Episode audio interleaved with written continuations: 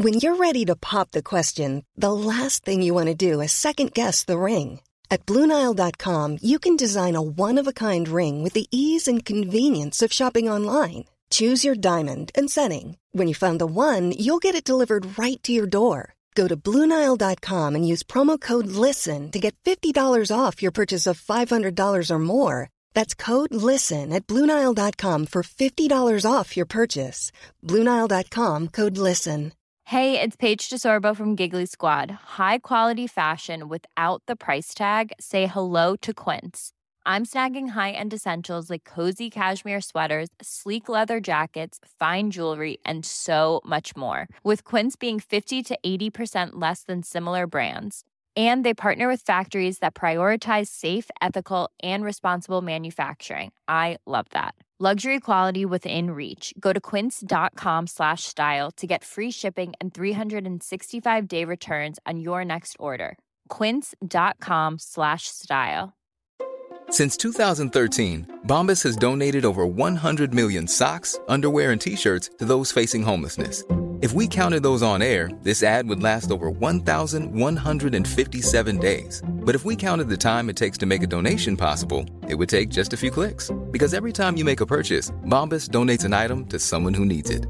Go to bombas.com slash ACAST and use code ACAST for 20% off your first purchase. That's bombas.com slash ACAST, code ACAST.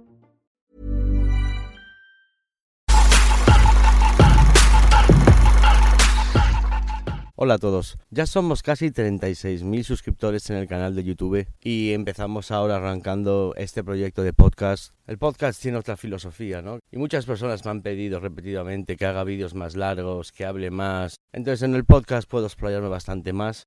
Y es un proyecto que puede ser realmente cojonudo. En este episodio lo que quiero hacer una introducción mucho más formal de quién soy yo, de dónde vengo. Yo nací en España, pero con cuatro años mis padres inmigraron a Estados Unidos. Me crié en Miami, hice mis estudios hasta empezar el high school. Fui expulsado de todos los colegios de los que estuve, tanto junior high como high school. Y no me expulsaron de elementary porque al parecer eso no era una opción. Lo que sí fue una opción fue, estando yo en elementary todavía, tenía nueve años, unos chicos mayores me engañaron un poco y me hicieron eh, que, que las les acompañara a una de las clases del colegio este de elementary, lo que me pidieron fue que sujetara la puerta. Entonces ahí quedaron mis huellas. Y tú ya cuando entras en Estados Unidos ya te toman las huellas. Y claro, pues estos entraron dentro y robaron unas cuantas cosas, instrumentos que había por ahí. Me acuerdo que había una computadora que era redonda y era, lo llamaban computadora porque te sumaba y te restaba. Era como una calculadora pero más inteligente. Y bueno, pues estos lo robaron todo y la policía me vino y me sacó a mí. Claro, después a los días cuando hicieron la investigación pues vieron que en la, en la puerta quedaron mis huellas y, y me detuvieron y me procesaron y me ficharon con nueve años. Y de hecho estuve bastante tiempo eh, sujetando el récord de, el niño más joven de haber sido procesado y fichado por la policía con nueve años. Pero creo que ahora hay uno que me ganó con ocho. En fin, tuve bastantes problemas lo que fue en el instituto porque a mí no me gustaba. Entonces ya en junior high pasé a junior high yo era pequeñito, yo era flaquito, yo, yo era delgadito, eh, tenía gafas. Entonces, claro, era bastante fácil cogerme de presa y era fácil que, que, los bullies y los, y los asquerositos estos que van en grupo y se ríen del más débil, pues se metieran conmigo. Eso me hizo ser introvertido, me hizo ser más guardado en mí mismo, eh, empecé a contener mucha rabia, como cualquier persona entendería que le pasaría lo mismo y finalmente pues un día exploté Cogí un extintor, entré en la clase, de donde se reían por lo menos la mitad de la clase de mí siempre. Y es que les bañé con el extintor como en la película Tony Montana que sale ahí al final de la película, ¿sabes? Ahí con la metralleta, ahí, malero friend. Bueno, bueno, entré para adentro. Le digo yo que, bueno, intoxiqué a tres o cuatro. Todo el mundo de ahí salió blanco. Blanquitos todos como la nieve. Profesor incluido. Claramente me expulsaron. Y ahí empezó un poco ya mi... Yo creo que me marcó bastante el tema de que me procesara la policía con nueve años. Me tuvieron en la comisaría una pila de horas. Me hicieron las fotos de la ficha policial como si... como las de un delincuente. Y tenía nueve años. Me llevaron esposado estaba en el coche de la policía esposado, perdido. Fue una situación muy, muy chunga para mí. Y eso creo que también me marcó bastante a la hora de rebelarme ya. Porque ya cuando me pasó eso, ya ahí ya me cansé de que se metieran conmigo. Y bueno, pues esta rabia contenida llevó pues de junior high a high school. Fui expulsado de junior high. En el sistema educativo de Estados Unidos, si a ti te expulsan del colegio público, hay un colegio que se llama Opportunity School. Entonces tú en Opportunity School es tu opportunity, ¿sabes? La última oportunidad. Entonces tú vas ahí y tienes que estar de 9 a 12 semanas. Y si en esas 9 a 12 semanas tú has cumplido, te has portado bien, se devuelven otra vez al sistema público, ¿sabes? Es como un castigo temporal. Al poco de empezar Junior High fui expulsado y estuve todo séptimo y todo octavo, que era Junior High, en Opportunity School. O yo me gradué de Opportunity School hasta que al final terminaron expulsándome de Opportunity School en Junior High. Acabé en un colegio militar y en el colegio militar, que era un colegio del que se supone nadie te podía echar, también me echaron. Entre pitos y flautas una cosa llegó a la otra y un día, claro, todo esto lo voy a explicar, pero estoy intentando hacer una pasada así por encima y después ya iremos centrándonos en todos los temas, que hay bastantes, ¿no?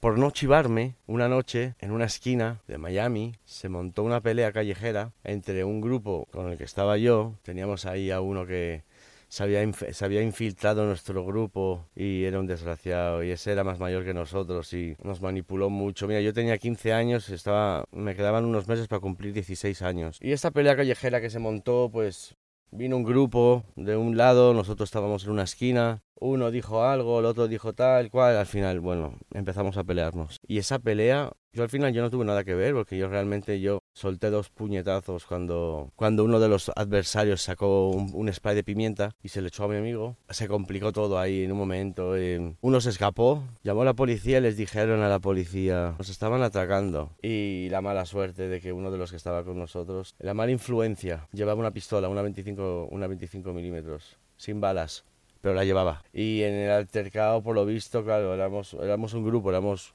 cuatro o cinco nosotros y ellos eran también cinco o seis o algo así. En el transcurso de la pelea, que duró unos minutos, sacó la pistola esa y les dijo a unos, dame las cadenas o dame, dame el oro, no sé qué, ¿sabes? Y ahí, claro, ya lo convirtió en un robo con mano armada. Cosas que pasan, empezó todo a desparcerse, todo el mundo a correr, todo el mundo a desaparecer. Y yo me voy caminando por la calle. Y iba yo justo con el, con el desgraciado este que nos... que de alguna forma es bastante responsable de muchas cosas de las que pasó y estaba yo con otro amigo más. Bueno, éramos unos cuantos, pero yo, este que le, vamos a llamar el desgraciado, y otro que también estaba conmigo, que lo voy a llamar Kinko, ¿vale?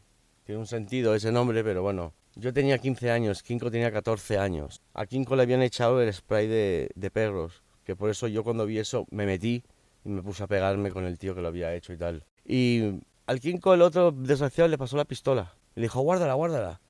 Y va Kinko el tonto y se la guarda. ¿sabes? Y hubo mucha confusión en ese momento y pues nos esparcimos y Kinko se había ido, se había metido en una casa a, a frotarse con agua. Abrió una casa ahí, abrió el grifo y tal. Los de ahí, los que hay fuera de la manguera y estaba limpiando la cara, por lo visto, ¿vale? Yo iba caminando con el desgraciado este, era de noche y de repente viene un Corvette. O sea, es de esas cosas que nunca vas a olvidar en tu vida, ¿sabes? Viene un Corvette, un Corvette rojo, y estamos caminando por una calle que, bueno, una calle residencial. Donde hay casas y tal. Fue justo paralelo a la avenida. Y el coche ese Corvette rojo, sin luces, avanzando hacia... Nosotros íbamos por una calle avanzando hacia nosotros, lento. Yo flipando porque en ese momento, claro, estás todo confundido. Yo no entendí muy bien qué es lo que había pasado. De repente nos montamos en una pelea. Ya, a ver, yo tuve varias peleas de este tipo ya, ¿sabes? Pero lo que no pensé es que uno de ellos se escapó corriendo se metió en una gasolinera, llamó a la policía, le dijo que estábamos todos con pistolas atracándoles a ellos. Entonces la policía eso ahí en Miami no se lo toman a la ligera. Y el Corvette, la policía eran, eran, eran secreta. Y en un momento eso se llenó de policías, coches policía, helicópteros. Se montó una. Fue impresionante. Te lo juro, fue impresionante. Y yo ahí no muy bien no me estaba, creyendo lo que estaba pasando, pero vale. Yo tenía 15 años, Kinko tenía 14 años. Desgraciado este tenía más. Desgraciado yo tenía, tenía como 19 o Y mm, allí en Estados Unidos no es como aquí. O ahí te meten en la cárcel de verdad. O sea, no se andan con tonterías. A mí nunca me habían cogido en nada. Por ejemplo, Kinko, con 14 años, ya había estado más de 6 veces preso ahí. Pero claro, ahí te meten preso 21 días. Y después te sueltan. Entonces, bueno, yo vi que me estaban deteniendo y vi que me iban a detener y vi, que me iban a... No estaba, no estaba seguro de que me iban a acusar, ¿vale? No me imaginé que me iban a acusar de esto. Y allí, claro, allí si tú estás en un, en un crimen y tú eres cómplice del crimen o no haces nada por intervenir, eh, tú eres cómplice. Entonces imagínate yo, si yo estoy encima, ahí pegándome, pues más cómplice ya imposible. En fin, que, mm, que nos detuvieron y bueno, al día siguiente me acuerdo que me desperté, me desperté en una celda en la unidad 3, que era la unidad de recepción de Miami Juvenile Justice Center. Antes se llamaba eh, Miami Dade eh, Juvenile Detention Center. Yeah, eso, era un sitio muy jodido eh, también. Porque claro, ahí eh, se montaba cada bronca, cada historia, cada de todo. Era impresionante. Y a ver, que, a ver, tienes un niño que tiene 15 años, ¿sabes? Que va a cumplir 16 en unos meses y tienes al otro que tiene 14. Porque al desgraciado ya lo mandaron de golpe para la cárcel de adultos. Porque le, él dio datos falsos cuando nos detuvieron y, y le tomaron las huellas ya de la otra movida que había tenido. O sea, que ya había estado preso. Y bueno, pues eso, que dijeron, che, tú de aquí, tú para adulto. Ya lo mandaron para adulto. Y yo y Kinko nos quedamos en la, en, en, en la juvenil. Pero claro, yo suponía que me iban a soltar. O sea, yo suponía que como mucho me caerían 21 días. Encima tuve, tuve la suerte de que cuando fui al, al juicio había un, un, juez, no me acuerdo cómo se llamaba, George Peterson o Robinson, Anderson, es que era una cosa así. Y este juez tenía fama de ser bueno con la gente. Yo andaba con muchos mangantes en Miami cuando era joven. Entonces ellos ya, ya con 15 años ya habían estado en Juvenile tres, cuatro veces. Y al final solo ibas dos, tres semanas. Muchas veces incluso ibas y después te soltaban. Eso cambió, claro, eso después cambió. Al día siguiente, cuando tuve que ir a juicio y tal, eh, no, me, no me soltó. Y hoy quinco para la juvenil. Al día siguiente tenemos la, la vista oral y nos, no, nos dan, no nos dejan libres, no nos dan libertad. Nos fijan fecha de vista en 21 días. Y eso es lo que se hacía. Esa era la técnica. El problema es el siguiente. El problema es que al sexto día me vienen y me, me vienen a la celda y me dicen, prepara tus cosas que, que, te vas de traslado. Y entonces, claro, yo dije, ¿a traslado dónde? ¿A traslado cómo? Y me dijo el guardia que me había levantado la clasificación y me iban a juzgar como adulto. En Estados Unidos la cosa va así. Eso de que si tú eres menor te vas de rositas, como en España, eso en Estados Unidos no vale. La vaina va de la siguiente manera. Si tú eres capaz de mentalizar como un adulto y hacer un crimen como adulto, te lo puedes comer como un adulto. Y así piensan, y así es la ley, y así se actúa. Y cuando me vino el guardia esa a la celda y me dijo, haz tus maletas, o sea, tus maletas, envuelve tus, tus cosas, coge, que cojas tus pertenencias, la poca mierda que tienes por ahí. Sábana, lo del diente para lavar los dientes, está unas chancletas, lo que tienes, no tienes nada más. Y le dije, ¿a dónde voy? Me dice, no, tú, estás tú te están trasladando ahora. Le dije, pero como las 10 de la noche. Le dije, pero si son las 10 de la noche, ¿sabes? Era hora de dormir y hace tiempo. No, no, no, te tienes que venir. Y cuando voy para allí, me encuentro a Kinko. También, porque Kinko estaba en otra unidad. Y había otro más por ahí, pero bueno, a mí lo que me importaba era Kinko. El Kinko, tío, me dijo, no, que me han dicho que, que nos han procesado como adultos, que, que nos van a juzgar como adultos y que nos mandan ahora mismo para Dade County Jail, para la cárcel de adultos ya. Y dije, pero tío, ¿cómo es posible y tal? Y yo me acuerdo que yo pensaba, que me lo digas de Kinko todavía, porque su puta madre, el tío ya había hecho tres, cuatro crímenes. O sea, ya era, o sea, ya era conflictivo, o sea, ya tenían, ya tenía récord, como se dice ahí. Pues yo era limpio, no tenía nada, pero me lo comí por cómplice. Y ahora lo pienso, es una barbaridad. Con 15 años, ¿le haces eso en serio a un, a un crío? tiene 15 años. La vida es muy diferente en Estados Unidos, te lo puedo decir es muy diferente todo, la, la, mentalidad, cómo se piensa, cómo se vive. ¿Y para dónde nos fuimos? Pues nos fuimos para Dade County Jail. Nos llevaron una furgoneta de transporte de correcciones, atados de pies a cabeza como si fuéramos terroristas, y nos ficharon ahí en Dade County Jail. Yo me acuerdo que se me cayó el mundo encima. O sea, no me lo podía creer que me estuviera pasando esto, no me lo podía creer. O sea, yo ya sabía que los días que me comí estando preso en la juvenil, en Juvenile Detention Center, que fueron seis días. Yo me acuerdo ya que el cuarto cinco, quinto día miraba por fuera de la ventana y tenía vista por fuera como una zona industrial y tal. Y me acuerdo que yo, yo mismo ya estaba en la reflexión de, yo no voy a liarla más, yo no voy a liarla más, o sea, no quiero esto. Pero no me dieron esa oportunidad. Así que me lo comí. Y bueno, resumiendo, porque eso son cosas ya que se dan para episodios propios, te comes después unos 7-8 meses de proceso judicial. Me querían meter a mí, a mí, eh, la sentencia iba a ser 10 años, 5 meses. Y que nos lo hubiéramos comido, ¿eh? Que nos lo hubiéramos comido. O sea, la policía tenía la pistola, tenía el testimonio de estos desgraciados diciendo que les habíamos intentado atracar y tal. Es que estábamos jodidos, ¿eh? Ellos vinieron al juicio y todo a testificar y todo el rollo. O sea que estaba complicado. Y durante ese tiempo en Miami County Jail, era el 10th floor, la décima planta, y esa era la planta que estaba habilitada para los menores de 18 años. Claro, lo que pasa es que los menores de 18 años son los más locos, porque todavía no tienen la cabeza en su sitio, vienen de las calles, de las pandillas, de historias, y se formaban unas peleas ahí, se formaban unas peleas.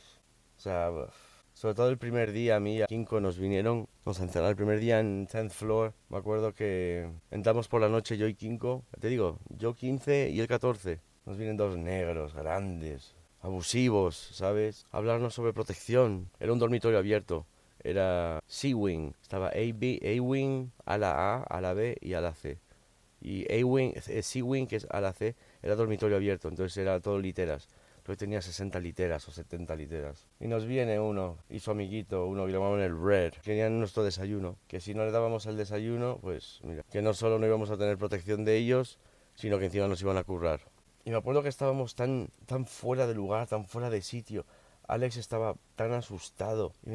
Y, yo decía, es que si le damos esto hoy, mañana van a quererlo todos los días. Y él me decía, pues se lo damos un, tiempo, lo estudiamos y tal. Estaba tan nervioso y me decía, dáselo por favor, o sea, que nos van a reventar y tal. Mira, vino al día siguiente por la mañana y vinieron a recoger su desayuno. Y se lo dimos, ¿sabes?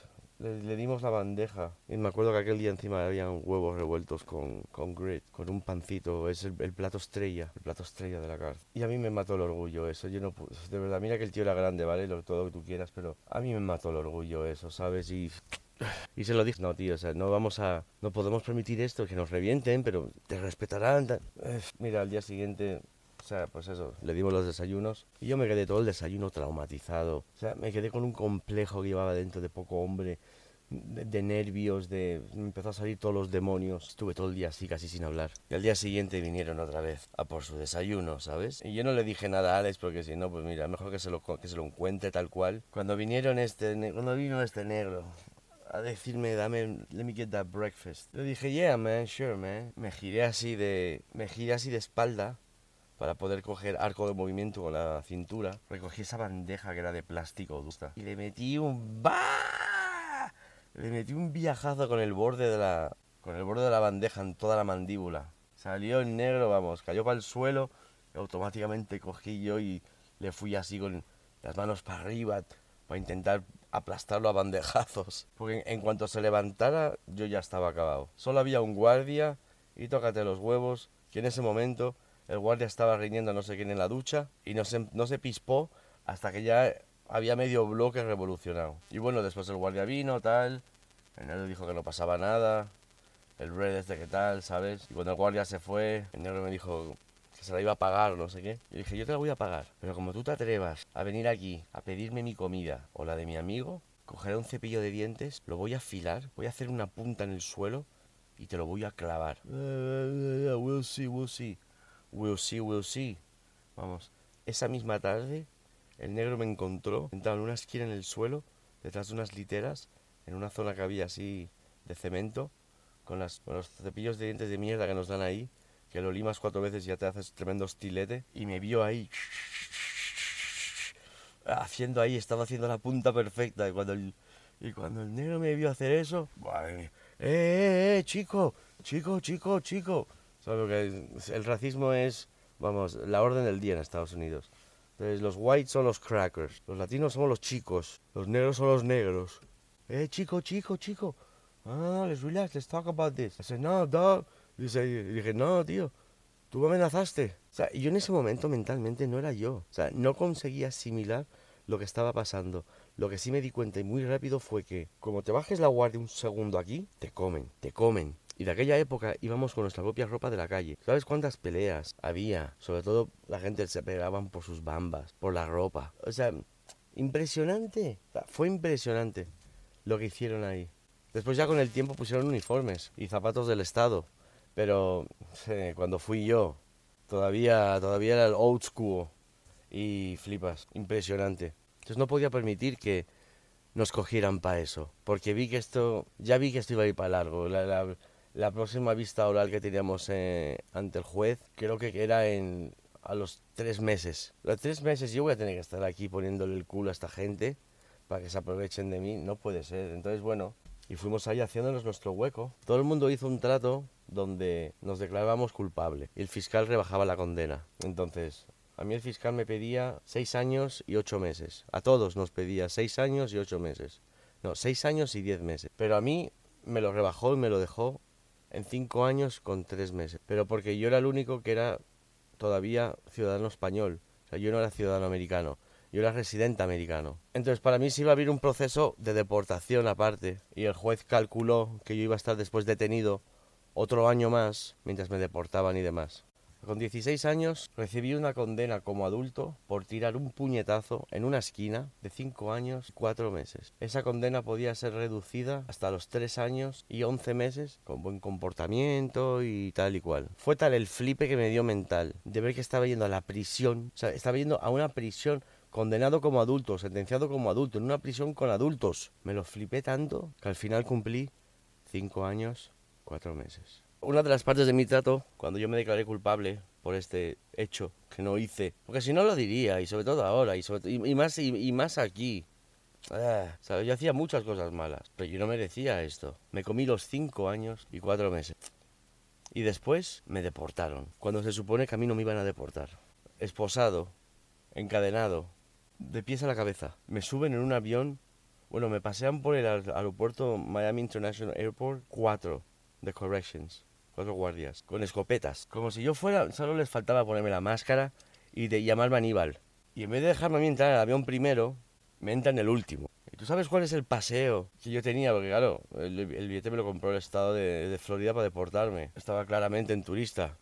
Pero en el medio tirando hacia atrás, todo el avión lleno. Y ves a un tío entrar, encadenado de arriba abajo, con cara de muy pocos amigos. Y yo ya venía de estar en un calabozo, porque como había sido deportado, era máximo riesgo. Estuve en un calabozo 90 días. Yo salí blanco, blanco como el demonio, comiendo en el calabozo, haciendo flexiones en el calabozo. Grande que salí de ahí como un demonio. Una cara de esta de, asesino. O sea, en lo que te conviertes. Eh. Podre, podre. Coges a un niño de 15 años y lo metes ahí y sale con 21 años y lo primero que ve es saliendo del sistema penitenciario. Todos soñamos con cuando salga voy a darle un beso al suelo wow, cuando abran la puerta voy a... Nunca más, eh, no mires para atrás, que da mala suerte. Todo tipo de mierda se dicen. Yo no pude ni disfrutar ese momento. Estaba en la calle, en el Miami International Airport, siendo las miradas de todo el mundo. Y cuando me montan en el avión, el avión estaba lleno, lleno. Y me montan a mí el, bajando el paso. Un guardia delante con una pedazo de escopeta buscando mi, mi asiento. Otro guardia detrás de mí y otros dos por ahí, por si acaso se quedaron, pero no entraron para adentro. Pero también, armaos. No armaos, armaos con la arma en mano. Un escándalo. Y me acuerdo que llego al asiento y hay una señora ahí. una señora que le tocaba, pues a mi lado. me río, pero de verdad que... ¿Cómo lo pasó la mujer, pobrecita? Tú sabes esta mujer, que yo la miré porque empecé a ver cómo se le bajaba la sangre de la cabeza. Se empezó a poner pálida, pálida, pálida. O sea, pobre, cogió el susto de su vida. Imagínate, te traen a un tío así, a lo Aníbal, sin la máscara, y me empiezan a quitar ahí las cadenas, tal, y me sientan, me ponen el cinturón, y está escuchando todo el avión como me dicen, usted es una persona no grata en Estados Unidos, no, eh, no vuelva a pisar American soil, la tierra americana, si vuelve a entrar otra vez la detención, no sé qué, no sé cuánto, o sea, todo el mundo escuchando este sermoncito. Cogen mi pasaporte, me lo quitan y se lo dan al, al jefe de sala del, del avión y él se lo da al capitán. Y todo el mundo quedó súper acojonado.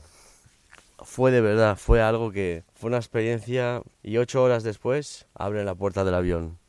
Y yo ya estoy, yo ya había estado medio amenazando al tío de el jefe de sala y le decía, eh, tráeme mi pasaporte, eh, no juegues conmigo. Yo, yo era muy diferente aquella época de lo que soy ahora.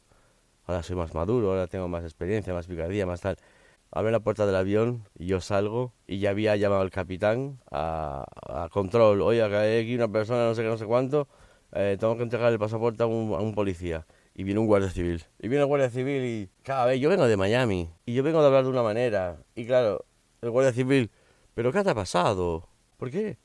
Tu, tu, pasaporte. Ya después de que me comí todo lo que me comí en la prisión, tuve después que estar eh, 18 días mareándome de arriba para abajo, para aquí, para allí el Manatee County Jail, coge después un autobús toda la noche ahí, eh, me tenían todo el rato mareado.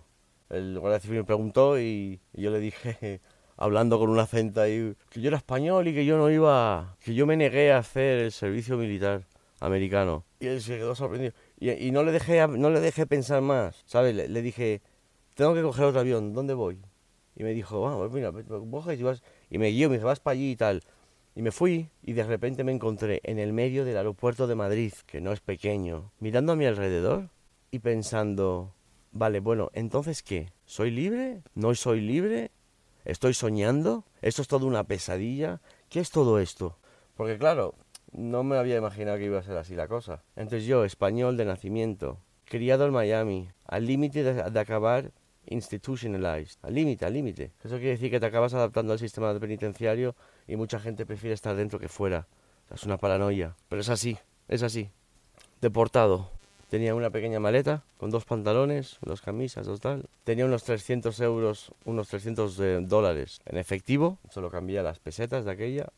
Y tuve que empezar mi vida. Y así empecé lo que es mi vida en España. Por eso es que a veces alguien dice, hablas raro o no pronuncias bien la R.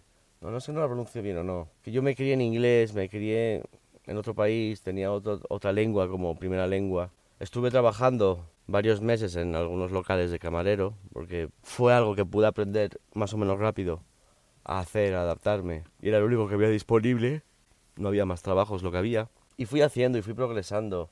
Podemos dejar la historia aquí ya, ¿sabes? Porque también he estado con gente de mi edad, sentenciados, condenados. Ellos no tenían 5 años, tal. Había uno que tenía 17 años, estaba condenado a vida. Estaba condenado a vida, sin opción de salir nunca. No que a los 25. No, no. Allí si es vida, es vida. Y me acuerdo que hablaba con él y decía, tú estás muy tranquilo, ¿no?